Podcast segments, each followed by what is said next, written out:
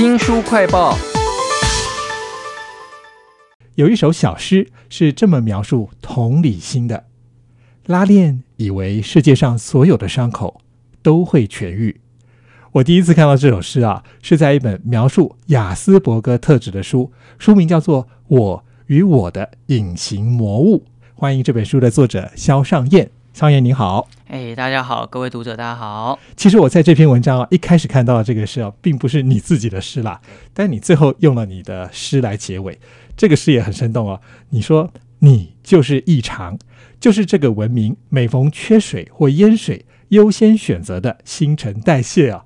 我马上就感觉到你好像有点愤怒哈。其实你的沟通能力很强诶，我看那个书里面有你有讲到说你可以去演讲，然后跟人家对谈，然后你会写长篇的论述文章，写一般的论文，甚至写诗都可以。但你为什么特别在意诗这个工具呢？呃，我觉得诗对我来说是有一种独特的神秘的阅读体感哦，就是它是唯一一种诶。作者在创作的过程中，要用尽全力去阻止自己，就是把自己想说的话全部解释清楚的一种文类哦，那种爱理不理的态度，反而才能够就是让读者感觉到同感。那我自己其实不能说是一个虔诚的诗人，但因为我是一个患者，然后我所身处的环境其实是一种对沟通时常是感觉到绝望。你努力的解释，但是你知道那一瞬间你一定会被别人给误解。哦，所以对我来说，写诗提供了我一个经验，它让人在读我的诗的时候，哦，是在我生命里面感觉到说，哎。没想到，当我不用这么用力的去说明这些事的时候，别人理解我的感受。哇，原来要用诗来刺大家一下。其实，在书里面还有很多的长篇大论哈，我都可以看到里面有一些矛盾，就是你很想跟大家解释，你又怕解释会有一些问题。雅斯伯格是如此难以了解，那所以你采取了另外一个策略，在书里面有很多短短的小文章，例如说有一句：失败的时候，你会把那些骗你的人、劝你的人。坏人、好人都视为一个整体，觉得全世界只剩下自己可以依靠了。我觉得网上看这段很快就可以了解你。我在写这本书的时候，确实就像主持人说的一样，它其实有不少呃我在书写的当下会去考虑到的一些状况。那最主要的原因是，台湾过去二十年其实都不太有机会。哦，去让群众听到患者的声音。那当我今天为了要选择呃，能够和更多人去沟通，而走进像文学这样的学科的时候，你会发现，哎，我要出来去倡议时，第一个要面对的就是，哎，你不是医生，你不是特教老师，你说的事情跟他们的差异可能这么大的时候，我要怎么相信你？这是为什么我在那些论述里面尽可能的呃把我自己的经验提出来，它不太像是告诉你事情就这样子想，它比较像是哎这是我的经验。那我现在读我文章里面的一段，就是那个小点里面接续的主持人的有感受的文字后续。那生而为雅思，很多事情别人理解起来非常容易，我们却连感知都感觉不到。正因为尽了最大的努力，也没有办法真的获得改善。哇，才会被称为障碍。果然是很短的文章就可以让我们很快的了解你想讲什么哈。这本书叫做《我与我的隐形魔物》哈。讲到“魔物”这两个字，我就想到我刚刚听你一直在讲你是患者，我很少看到有人这样讲自己。我其实并不认为我有这样的一个障碍是什么问题。患者听起来就像是你得了什么病，然后很难解决。现在有三种形式是最常拿来谈雅思的人。好，第一种就是你有病，好，对，假设了你只要吃药就会好，你只要用治疗的手段你会痊愈。那如果今天我们用特质，那你的特质是没有好跟坏的，所以有问题的话是别人看你的态度不对，可是，在社会中这件事是不太可能达成的。这是为什么？其实我自己要说的话，我选患者，我认为我的身份其实它就是一种障碍。嗯，就是无论我愿不愿意，他都没有办法治愈。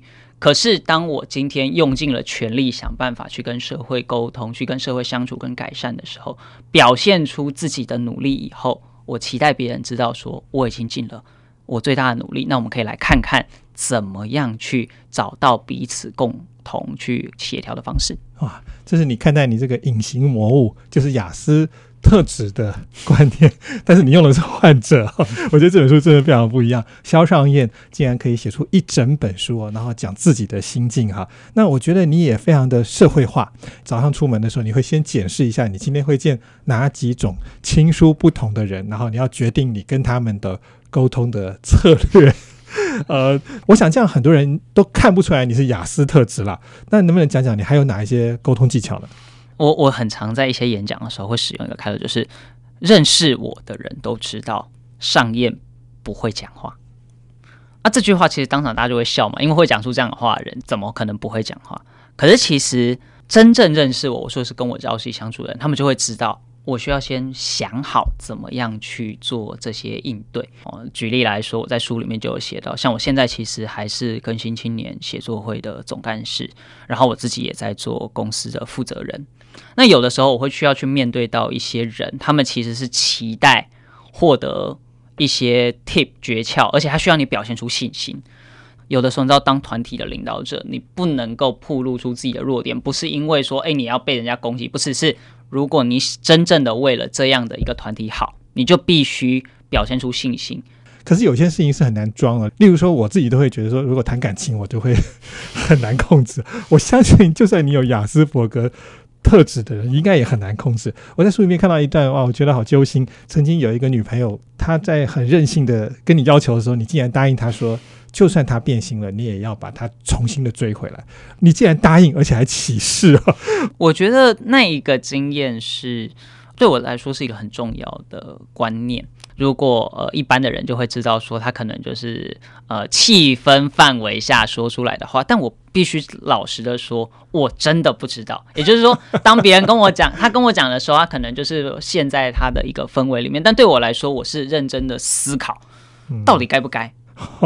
那当我今天这样决定以后，我要过很长一段时间才发现，哦，原来当时他其实是氛围使然。那不可讳言，雅思就是会想太多。那那个想太多，就是我很认真的想了，嗯，对。但是当你认真的去呃突破某一种自己心里的压力以后，你反而会发现，其实他也早就在那边。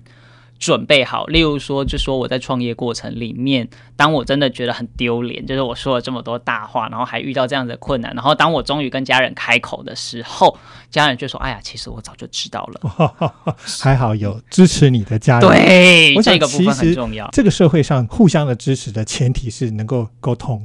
所以你才写了这本《我与我的隐形魔物》哈。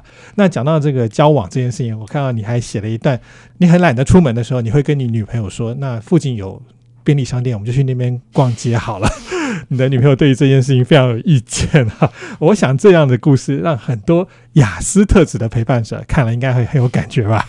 嗯，我得说，其实这是我女朋友很体贴的地方哦。事实的真相是，因为我老是我我其实连用逛便利商店代替约会这件事情我都不太愿意，所以那是我们一起去逛便利商店的时候，她在心中把它代换为这是约会。不得不说，对不起，对，这也是雅思的特质吗？我觉得这是我宅的特质，就是哎，我觉得这很重要，就是雅思其实也是有很多种。那所以我觉得自己的锅自己跪着也要背下来，对。但是我觉得说每个陪伴者都很辛苦。如果有雅思的朋友在听这一段广播的话，哦，对你的伴侣好一点，这是真的，不然你以后就没有伴侣了。哦，我想大家要看这个《我与我的隐形魔物》，才能够察觉自己是不是，身边的人是不是哈。那其实另外一种情况是，如果我是你的读者，呃，我可能会有一点怕说。你碰到这样的人，我干脆就不要理你，冷漠一点哈。你在演讲的时候，应该也常常碰到观众有一些选择性的反应吧？嗯，我其实觉得最常听到的就是说你很棒，然后第二句话就是你不像是雅思。对我我的生命经验里面，我现在的目标就有点像是像全台湾最不像雅思的。雅思就是我必须要，因为我事实上是有领身心障碍手册的，所以我有的时候我要拿出手册来证明。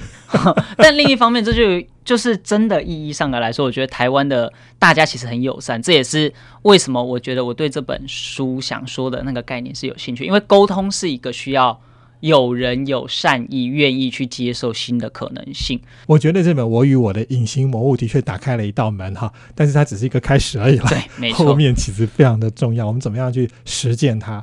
非常谢谢肖尚燕写了这本书《我与我的隐形魔物》，谢谢尚燕。谢谢。